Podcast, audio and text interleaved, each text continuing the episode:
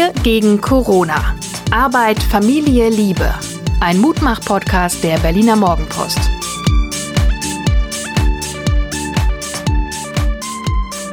Hallo und herzlich willkommen. Hier ist wieder der Mutmach-Podcast der Berliner Morgenpost. Mein Name ist Suse Schumacher. Ich bin Psychologin, Coachin, Ehefrau und vor allen Dingen Mensch. Und mir gegenüber sitzt der charismatische. Mhm.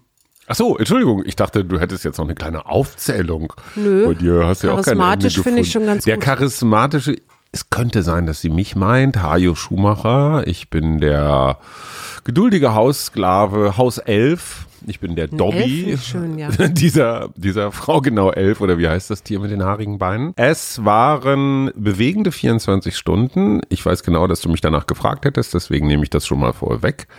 Äh, es, es war ein Feuerwerk der Nostalgie. Wirklich irre.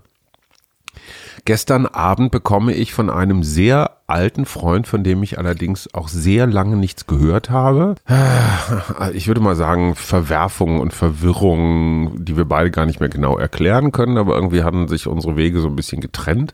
Und auf einmal schickt er mir Fotos, die locker 30, eher 35 Jahre alt sind. Gemeinsam in der Bretagne.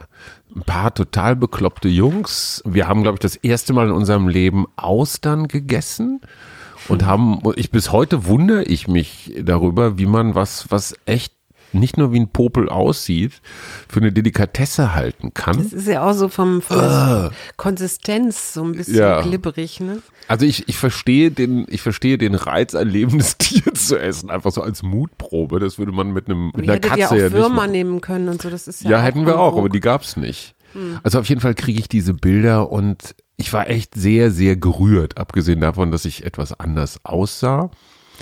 Dann heute Abschied, also heute Montag, Abschied von Carla, Carla Mönig, mit der ich seit über 20 Jahren zusammengearbeitet habe. Früher noch im Bonner Büro des Spiegel, später im Berliner Büro, dann war sie eine Weile woanders, dann bin ich als Selbstständiger größer geworden und sie ist wieder zurückgekommen und jetzt waren wir elf Jahre am Stück zusammen und Carla wird 50 und möchte sich selbstständig machen und das verstehe ich alles total. Geht aber einem auch nochmal so das Leben wie ein Film durch den Kopf. Und das dritte war Andrea, unser Pizzaverkäufer, der heute Morgen oder heute Mittag, als ich Pizza holte, origineller und gesunderweise, so Schumacher, ich kann mich noch genau erinnern, wie du gefeiert hast, die Universität 2006. Das war das WM-Jahr, Sommermärchen. Und du hast mir ein tolles Geschenk gemacht damals. Ja, ich habe es irgendwie hingekriegt, aber ich kann nicht sagen wie, ähm, dass du fürs Endspiel eine Karte hattest. Du warst zwar, glaube ich, ganz oben irgendwo und du hast mich dann irgendwann auch angerufen und gesagt, was ist da passiert? Weil es irgendwie im Stadion, das war dieses besondere Spiel, wo, wie hieß er denn noch, der, dieser Äh. Italiener? Zidane, genau. Zidane, den man ja eigentlich immer für relativ beherrscht oder ich dachte, der ist relativ beherrscht. Mhm. Der ist da ja ausgerastet. Ähm, Das wäre Ma- Materazzi? Also auf jeden Fall dieser Kopfstoß. Der hat ihm doch so eine genickt. Ja, ne? aber das war ja ein deutscher Spieler. Aber wer war der Nein, es war kein deutscher Spieler? Spieler. Es war Doch. das, nein, es war Nein? das Finale Frankreich-Italien. Ach ja, Frankreich. ja, wir natürlich. sind doch rausgeflogen. Wir sind rausgeflogen, genau. Und meine Hoffnung Spiel. war, dass wir drin bleiben, aber Mhm. Bei dem Spiel war ich ja auch. Ich war ja beim Halbfinale. Das war, glaube ich, in, war das in Dortmund? Und da, nee, wir haben gesehen, wie, wie, wie, wie wir rausgeflogen sind im Olympiastadion. nein, Doch, Schatz. Deutschland gegen Italien. Im, das war aber in Dortmund. Halbfinale. Das war in Dortmund. Aber ich war doch dabei. Wo war ich denn? Das waren doch die Italien, ging es doch noch in die Verlängerung und Elfmeterschießen. Das werden wir morgen mal, Das äh, das werden wir nachher mal Schatz. nach. Egal, also es war auf jeden Fall Fußball und ich habe ja mitten in dieser WM rein meine meine Dissertation verteidigt. Ich musste da quasi zur mündlichen Prüfung vor drei Professoren und das war das war echt traumatisch. Der eine sagte immer, äh, wir haben Ihnen eine wissenschaftliche Frage gestellt. Hören Sie doch mal auf, Ihre Anekdoten zu erzählen, sagte der Statistikprofessor. Oh und ich habe versucht, mich mit Anekdoten irgendwie über diese halbe dreiviertel Stunde zu zu hangeln. Hast du das beim Abi auch gemacht? Klar. Labern, hey, du weißt es doch, ich quatsch alles tot. Also auf jeden Fall Nostalgie ohne Ende. Da passt übrigens ganz Du als meine wunderbar. Therapeutin, ist das gesund? Lass mich doch mal eben zu Ende erzählen. Also der passt ganz wunderbar. Wir haben ja hier in Berlin eine riesengroße Papyrus oder Papyri heißt das, glaube ich, in der Mehrzahl, Sammlung. Papyranten. Und die wird schon seit einiger Zeit digital erfasst und äh, ist jetzt freigegeben. Also man kann unter Papyrus-Datenbank mal gucken. Da sind äh, jeden Monat bestimmte, ähm, ist da ein, wird da ein Papyrus mit Anmerkungen vorgestellt und die Geschichte dazu erzählt. Und wenn man zum Beispiel Epidemie eingibt, dann kriegt man einen Papyrus, der, den ein gewisser Stotoetis geschrieben hat, der nämlich sein Haus verließ, nachdem er, äh, nachdem alle anderen tot waren äh, weil dort eben auch vor 2000 Jahren in Ägypten in einer Oase eine Epidemie war. Also das ist ja jetzt nichts Neues, was Ja, wir ja, jetzt schon haben. klar. Und das Zweite, was mir einfällt, tatsächlich zu diesem Fußballsommer 2006, da kann ich mich noch total gut erinnern, wie der Kudamm gesperrt war. Das ist ja fast so ähnlich wie Corona. Ja. Also Mhm. ohne Autokorso. Nur, nur, dass eben die Menschen in Gruppen gefeiert haben Volles dort. Ne? Aber ich, also ich weiß noch, wie wir vom Olympiastadion zurückgefahren sind mit dem Fahrrad, Fahrrad, ja. und dann über den Kudamm. Und was für ein privilegiertes Leben. Wir können mit dem Rad ins Olympiastadion fahren. Menschen kommen aus aller Welt, um sich das anzugucken. Mhm. Aber jetzt nochmal die Frage, ich merke, wie ich so richtig sentimental war. Als ich mich heute von Carla verabschiedet habe, musste ich ein bisschen schlucken und das war so ganz kurz vor Weinen. Gestern bei den Fotos von Georg war es genauso und selbst heute bei Andrea war es so. Ich dachte, ja, weißt du, 2006, da standen wir hier alle draußen, hatten Bier am Hals, ich habe meinen Doktor gefeiert und äh, wir haben die Italiener verspottet, weil sie nur Zweiter geworden sind, weil die Franzosen, nee Quatsch, die Italiener haben ja gewonnen. Die Italiener haben gewonnen. Ja, genau, Ja. und wir waren trotzdem beim Es Italiener. war doch immer, der Italiener hatte doch dann, also Marco, unser Stammitaliener, hier hatte doch so ein, dann so ein Riesenfoto und es tat immer weh, wenn man da reinging. Also mir nicht so, aber dir. Ja, aber Italiener boykottieren ist ja fast unmöglich, wenn man Der auf Kann, man muss sie auch einfach gerne haben. Ist. Also absolut, ich, ich absolut. liebe Pizza. Aber nochmal, was macht das mit mir? Du als meine Psychologin, ist das ein, ist das jetzt ein gutes Zeichen, wenn das so alles hochkommt?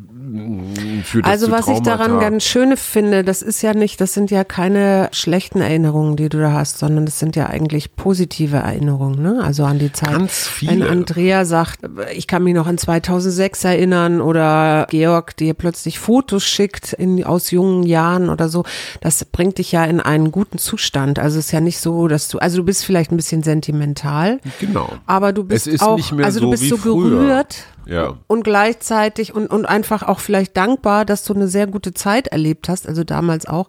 Aber ich glaube, das bringt dich auch in eine, in eine bestimmte Stimmung, oder? Ja, aber ich habe so ein bisschen Angst, dieses rückwärtsgewandte, so ach früher und früher war alles besser. Es, es gibt ja so eine so eine Denkrichtung in Deutschland, dass früher irgendwie alles besser war. Ja, und wie ist das bei dir? Wie denkst du darüber? Ähm, Ach, äh, Denkst du das? dieses Verklären von Vergangenheit, ja, ein bisschen schon. Also es hat natürlich auch was mit dem eigenen Verfall zu tun. Ne? Du siehst einfach ein junges Bild von dir und denkst dir, Mann, ey, da konnte ich noch 1000 Meter in 3,30 rennen oder da konnte ich noch, was weiß ich, eine Nacht durchsaufen und mich am nächsten Morgen einmal schütteln und war topfit. Jetzt oder, bist du aber Brett Pitt viel näher als Ach, damals. Schatz, auf mit diesem Pit-Dings da. Nein, aber ähm, Pitstop. Aber es kommt doch auf äh, die Erinnerung drauf an. Und ich sehe das eigentlich eher so nach dem Motto, du bringst dich damit wieder in einen, in einen netten Zustand. Und ich nehme dich nicht verklärt wahr. Also denkst du Ich bin darüber, dass du traurig. verklärt bist? Ich, ich, Traurig? also mich macht das eher traurig als verklärt. Das Echt? ist das eine. Und auf der anderen Seite macht es mich unsicher, weil diese ganze, diese ganze Gaulandblase natürlich unfassbar in diesem Gestern lebt. Ne? Ja. Also in diesem Zurückschrauben wollen. Und ich frage mich, wo ist so die Grenze zwischen einer gesunden, normalen Erinnerung, Schrägstrich auch meinetwegen Nostalgie und einer total bescheuerten Verklärung eines früher, das es eigentlich sowieso nie gegeben hat. ja. Ja, kein Mensch will sich die 70er oder 80er Jahre zurückwünschen. Mit Terroristen, mit unterdrückten Frauen, mit Hammerdemonstrationen. Und es war ja nicht so, dass das gesellschaftliche Klima da irgendwie besser war. Nee, im, im Gegenteil, ne? Also vor allen Dingen, wenn ich an diese Terrorismuszeit nachdenke, äh, denke, das ist so eine ganz düstere Zeit in meiner Erinnerung, Wobei ich da ja noch Kind war äh, in den 70er Jahren und ich erinnere mich an diese Schwarz-Weiß-Fernseher, den meine Eltern hatten und dann die Tagesschau guckten und ich das alles äh, als Bedrohung wahrgenommen habe, ohne wirklich selber ja bedroht gewesen zu sein. Ja. Aber hast du das nicht, dieses jetzt so in den letzten Wochen, dieses Zurückschauen, so alte nee, Fotos? komischerweise gar angucken? nicht. Gar nicht. Also ich habe auch keine Freunde, die mir jetzt alte Fotos schicken und sagen, guck mal damals, weißt du noch oder so. Hat also ist bis jetzt nicht gekommen. Vielleicht, wenn die mich jetzt hören, machen sie das jetzt. Aber ähm, nö, das habe ich nicht. Und ich denk so dankbar an diese an diese früheren Zeiten zurück und auch an schöne Ja, Momente oder auch. so. Dankbar Aber eigentlich bin ich hier. Ich bin jetzt hier. Juh, dir. Schön. Jetzt haben wir noch gar nicht über deine letzten 24 Stunden geredet. Stimmt, meine letzten 24 Stunden, die waren halt sehr eingeschränkt aufgrund meiner Schulter. Ich bin jetzt aber sehr dankbar, dass ich inzwischen bei meiner Orthopädin oder der Orthopädin meines Vertrauens war, die äh, mich da so ein bisschen wieder zurechtgeruckelt hat, meine Blockaden gelöst hat und ich hoffe jetzt ganz stark, dass ich jetzt so langsam wieder auf den, den guten Weg komme und wieder entspannter, jedenfalls meine Muskulatur ist. Das Verrückte ist ja, und das sagte die Orthopädin heute zu mir, wir haben jetzt alle schön Homeoffice, aber die schönen Tische und die ergonome, ergonomischen Stühle und so, die sind alle im Büro, ja. Und die Leute kommen, und sie hat das jetzt ganz viel in der Praxis, weil die dann im Homeoffice natürlich am Schreibt, äh, nicht am Ja. Schreibtisch sitzen, sondern am Küchentisch, also an, an, an ungünstigeren Positionen. Und so ähnlich geht's mir, glaube ich, auch durch dieses Online-Coaching und auch die Fortbildung habe ich mir so eine ungünstige Haltung angewöhnt. Und morgen, wenn ich dann zur Physio gehe, dann hoffe ich, dass die mir ein paar Übungen zeigen, dass ich das äh, also präventiv äh, verhindere, weil das wird ja noch eine Weile so bleiben. Ich kenne das nur aus dem Büro, dass, dass viele Kollegen im Büro sogar ein Stehpult haben. Und so, Mhm. so Dinge, die du nicht zwingend im Sitzen erledigen musst, ich sag mal Zeitung lesen oder sowas, kannst du auch im Stehen. Das habe ich tatsächlich auch schon gemacht, also auch beim Coaching, dass ich mich selber hingestellt habe. Genau. Weil äh, das einfach nochmal wieder eine neue Haltung ist, dann kann ich mich ein bisschen mehr bewegen und muss nicht. Und letztendlich geht es, glaube ich, darum, möglichst häufig die Haltung zu wechseln. Genau. Ne? Also das ist, und ich, ich was habe ich neulich gelesen, äh, im Homeoffice neigen auch einige dazu, also nicht nur die Jogginghose anzubehalten, sondern sich in dieser Jogginghose dann auch gleich aufs Sofa zu legen, so wie sie eigentlich nur den Abend bestreiten, was übrigens für den unteren Rücken auch die Hölle ist, also auf Dauer jedenfalls. Ja, natürlich, klar. Gerade wenn du einen Rechner auf den Knien hast und dich nicht bewegen kannst oder so. Gut, Also ich wir wollten auch, eigentlich Mut die- machen. Ähm, ich hatte ja angekündigt, dass ich so eine entweder Imagination, Meditation oder so neu mache. Die kommt auch auf jeden Fall. Die ist jetzt einfach so ein bisschen hinten angestellt, weil ich im Moment nicht gerne viel am Rechner sitze. Das muss ich aber, wenn ich das aufnehmen will und irgendwie mischen will mit dem, mit der Musik von einem Hörer, der mir das zur Verfügung gestellt hat. Ich bin Ähm, extrem dankbar für Murat, für Buja, für Daniel und für Mike, weil ich ja das letzte Jahr doch relativ konsequent beim Kickboxen war. Und dieses Kickbox-Training, genau 60 Minuten, war wahnsinnig anstrengend. Und ein großer Teil geht gar nicht um Kicken oder Boxen, sondern geht wirklich nur um Aufwärmen. Geht um Stretchen, geht um Dehnen. Ein Ziel jedes Kickboxers ist es zum Beispiel, einen Spagat hinzukriegen. Und du machst ganz viel diese Stabi-Geschichten. Also alles das, was jetzt im Internet als die super Corona-Homeoffice Anti-Verfettungsstrategie, das haben wir die ganze Zeit gemacht, ein ganzes Jahr durch. Und ich habe das Gefühl, dass ich davon immer noch profitiere, weil diese Jungs mich wirklich geschliffen haben. Und äh, das geht nicht so schnell weg. Und ich mache ja auch noch ein bisschen was und das ist, das tut mir wirklich gut. Ach übrigens, das, ähm, da fällt mir gerade ein, was mir auffällt an mir selber ist, ähm, ich hatte ja eine Weile auch das Gefühl, ich nehme so zu, aber jetzt nehme ich, glaube ich, gar nicht mehr zu, weil sich mein Essverhalten tatsächlich jetzt wieder ein bisschen angepasst hat. Wir fressen nicht mehr geht so dir viel, das, ne? Geht dir das ja, auch so? Ja. Also Im ich merke, Gegenteil, ich gerade abends habe ich so das Bedürfnis, nichts zu Genau, essen. Weil ich genau. auch nicht gut schlafe, wenn ich viel esse. Und das ist das eine. Und ich merke auch, dass es ziemlich gut ähm, ist, also dass mein Schlafrhythmus sich so schön ähm, jetzt beruhigt hat und ich ausgeschlafen bin. Und das macht natürlich auch was. Du brauchst weniger Energie, wenn du ausgeschlafen bist. Ne? So ist es. Und hier kommt jetzt endlich die versprochene Musik von Raminski, Roommate. Und wir machen ja sonst relativ wenig Reklame. Aber Raminski, My Life. Und Das lass bitte das singen. Steht inzwischen auf Spotify. My Life. Und ich muss sagen, ein solcher Ohrwurm, das habe ich lange nicht erlebt. Und unser großer Sohn, der mit Ramin, also Raminski in der Band spielt, hatte das schon warn, als Warnhinweis mitgeliefert. Wenn du das hörst, hast du es für ewig im Ohr. Geht dir das, also hast, bist du auch so ich habe es noch nicht so oft gehört. Insofern ah. ist es. Ich weiß auch nicht, ob es so ganz meine Musik ist, muss ich gestehen. Aber ähm, darum geht's nicht. Es ist grundsätzlich finde ich es toll, dass er es gemacht hat. Es ist Pop. Und, ja, es ist so. absolut Pop. Und meine Lieblingsstelle ist guck mich nicht so an, ja. Also er hat den Namen Anja, guck mich nicht so an, ja. Hat ja. er da ein paar Mal drin. Also das, da sind so viele schöne kleine Überraschungen drin. Ich muss übrigens noch was ergänzen. Ich hatte ja gestern diese Wunder, also aus dem Tagesspiegel diese Prozente, also wie sich Sachen verändert haben seit Corona. Und was ich vergessen habe zu sagen, fand ich sehr lustig. Die ähm, 50, der, der Verkauf von Sextoys, ja, mhm. also wie, sprich Vibratoren, hat sich um 50 Prozent erhöht. Vibrator habe ich noch nie gehört. Was ist das? Und eine und das vor allen Dingen, du kannst diese Vibratoren so süß, wenn du rot wirst.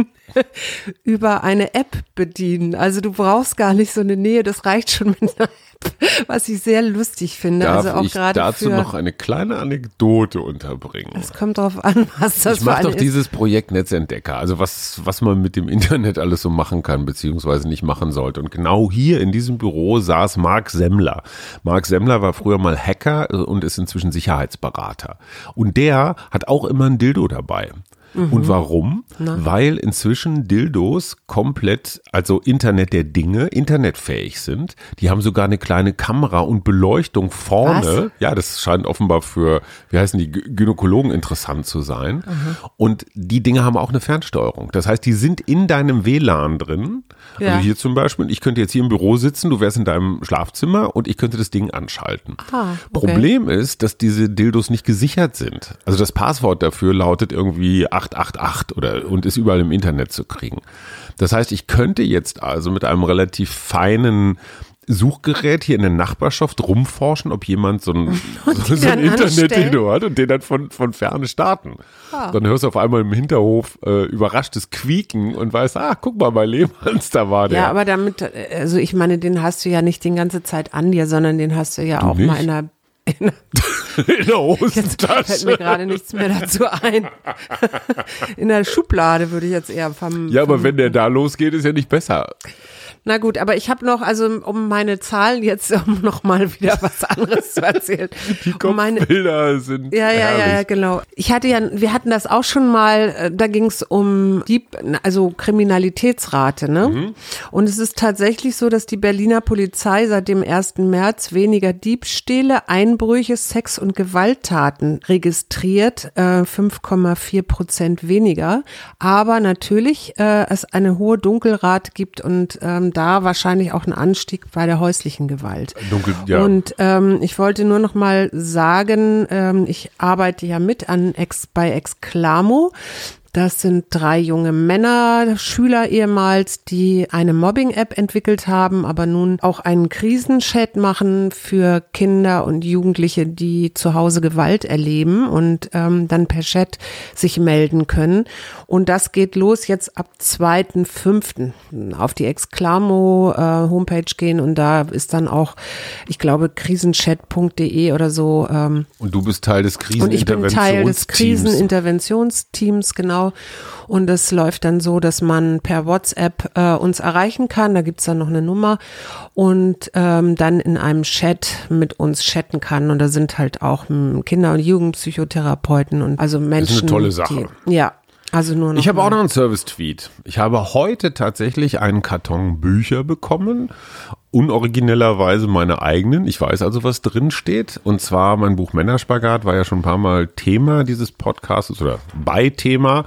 Kommt jetzt als Taschenbuch und ich verlose einfach eins. Schickt eine Mail am besten an suseschumacher.de auf deine Website. Da ist eine Kontaktadresse, also Stichwort Männerspagat. Und, oh ja, und am besten so ein, so ein, so ein äh, Screenshot, dass ihr Abonnenten des Podcasts seid. Ist das nicht ein super Trick, um uns einen zusätzlichen Abonnenten zu besorgen, Schatz? ja, aber dazu muss das erstmal jemand hören und es hören wahrscheinlich eher Abonnenten. Also insofern. Ein Tier gut. mit H. Ein Tier mit H ist der Hamster. Der Hase?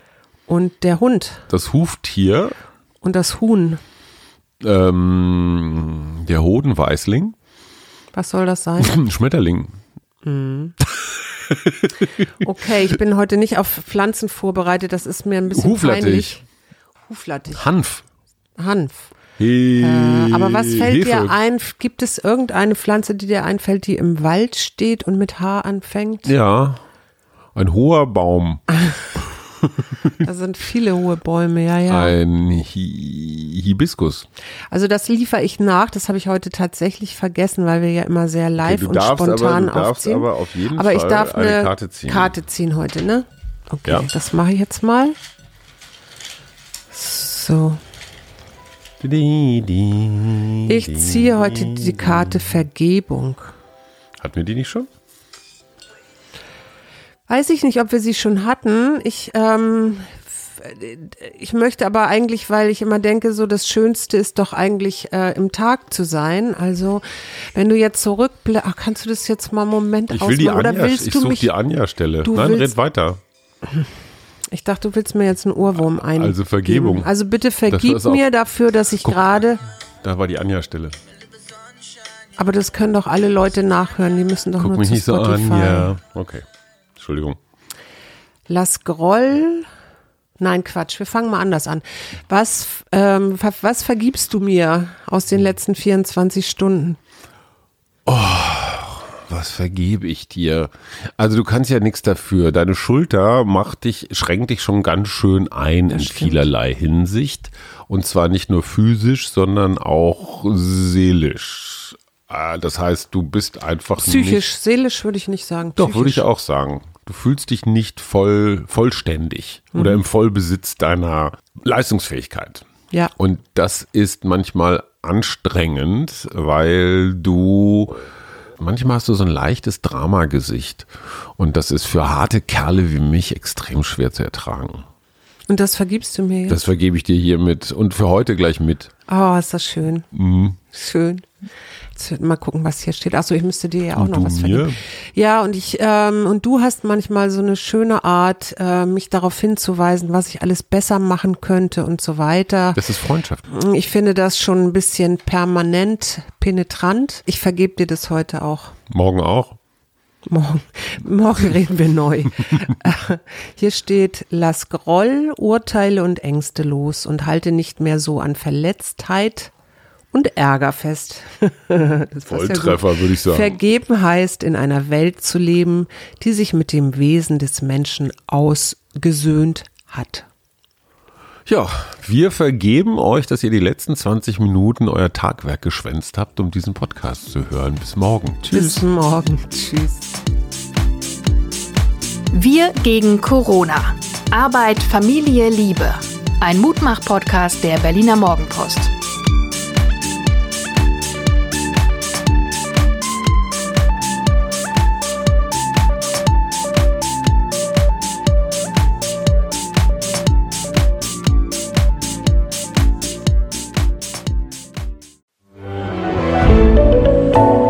Podcast von Funke.